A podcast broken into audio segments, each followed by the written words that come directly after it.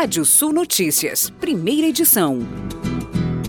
Medido pela Fundação Getúlio Vargas, o índice de confiança do consumidor no Brasil atingiu o maior nível dos últimos seis meses. Em fevereiro, o indicador subiu 2,9 pontos e atingiu 77 pontos, maior nível desde agosto, quando era de 81,8. O destaque foi para o aumento na intenção de compras de bens duráveis, que esteve em queda por cinco meses seguidos. Ainda assim, segundo a FGV, o nível ainda é considerado baixo em termos históricos e a incerteza elevada ainda não permite o estabelecimento de uma tendência mais clara no curto prazo. Economia. O governo federal anunciou a criação da Carteira Nacional de Identidade Unificada em todo o país.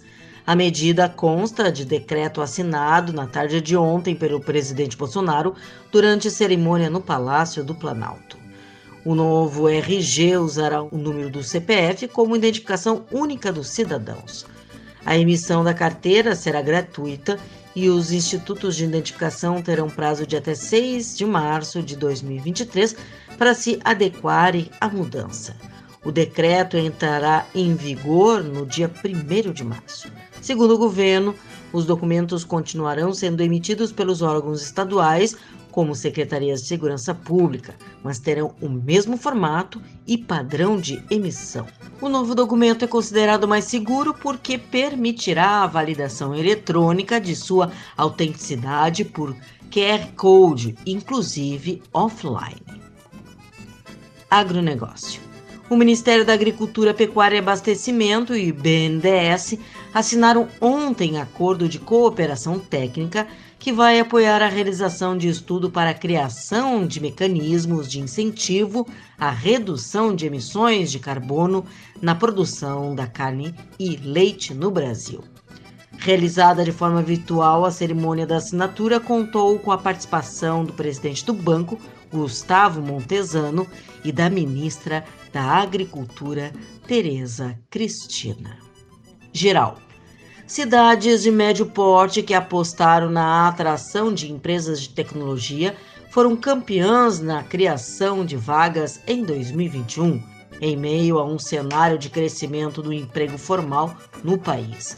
Entre os municípios com maior crescimento percentual, lideram Osasco e São Paulo, que teve alta de 16% no número de postos de trabalho e um saldo de 24 mil empregos. E Novo Hamburgo, no Rio Grande do Sul, registrou alta em 12%, totalizando mais de 7 mil vagas.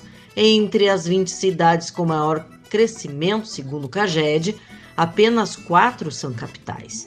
Esses municípios tiveram crescimento baseado em políticas de inovação e redução de burocracia, além de uma abertura ao setor de tecnologia acelerado durante a pandemia. E vamos aos destaques do portal Rádio Sul.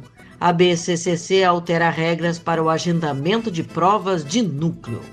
Farsul e Fundação Pro Sementes apresentam ECR Trigo 2021.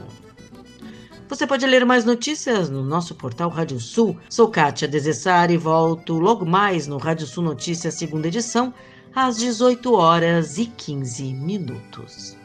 Previsão do tempo. Olá, ouvintes da Radiosul.net. Sol em grande parte do estado na manhã dessa quinta-feira. As temperaturas mínimas ficaram próximas dos 20 graus na maior parte das áreas.